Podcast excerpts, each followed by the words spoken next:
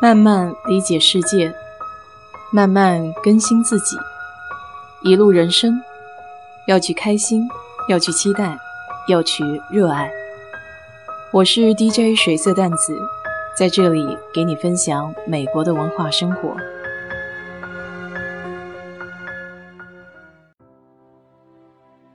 这周末就是美国的一个重要节日，叫复活节。复活节的前一个礼拜五。被称作 Good Friday，也就是基督教中的耶稣受难日。这时候学校会放假，银行会关门，股市也会关闭。既然是耶稣受难的日子，不应该是很悲伤吗？为什么还会用 “good” 好这个字眼呢？圣经的新约上有记载，耶稣在三十三岁的时候被罗马的统治者。钉死在了耶路撒冷的十字架上。有人说，“good” 这个单词是从 “God” 转变过来的，中间只差了一个字母 “o”。翻译成“神的受难日”确实好像更贴切一些。那也有人说，“good” 翻译为“好的”，是因为耶稣替世人承受了苦难，这种无私的拯救会带来好的馈赠。像我有一位朋友是天主教的，那么在复活节到来的前四十天，又被他们称为叫四旬期，你也可以叫大宅期。那么在这些日子的每个周五，他都不能吃肉，只能吃海鲜类的东西。这也算是对耶稣受难的一种缅怀。其实一般学理科的，他的思维稍微偏理性一些。所以对宗教神学不会太过的痴迷。当然了，了解一下还是挺好的。毕竟圣经里面也有很多比较有意思的故事。你去欧洲那些大型博物馆里面陈列的很多作品，都是有关圣经的。了解一些故事渊源，去欣赏这些世界名画，也是有一定的好处。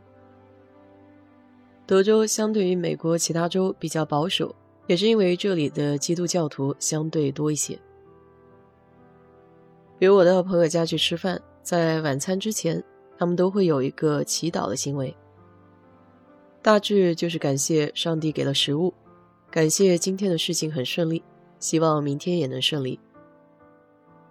连美国本土一些比较有名的快餐连锁店，也会带上一些宗教的色彩。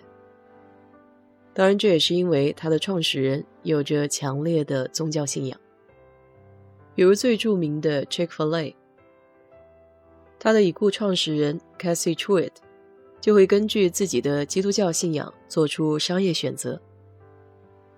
有些人甚至认为，在他们家买鸡肉三明治已经不仅仅是一份三明治，而是代表了保守意识形态的立场。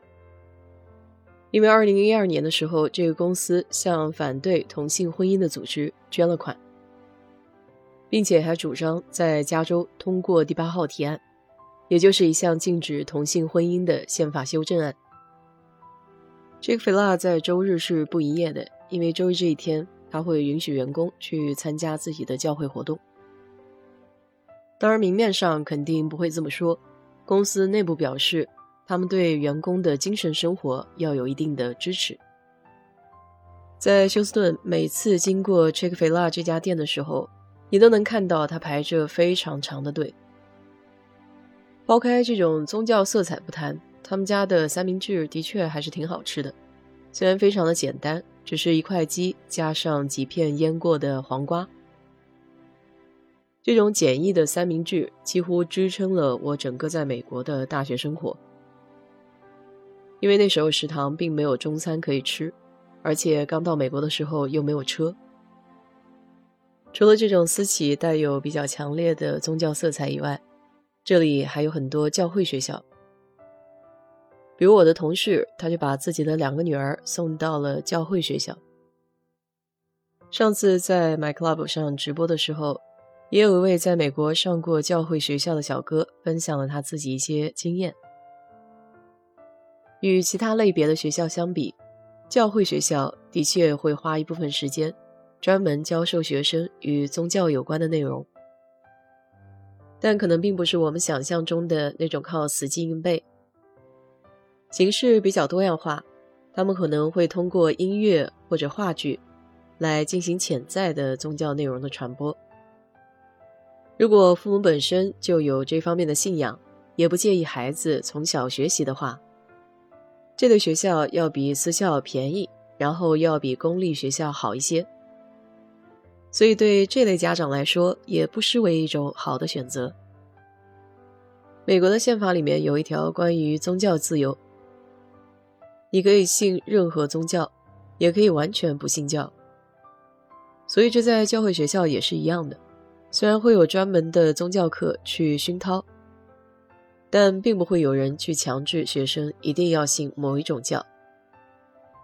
如果抛开政治这个因素不谈的话，宗教最基本的核心还是教人与人为善。当然了，这也是我个人的一点浅薄的看法。好了，今天就跟你聊到这里吧。如果你对这期节目感兴趣的话，欢迎在我的评论区留言，谢谢。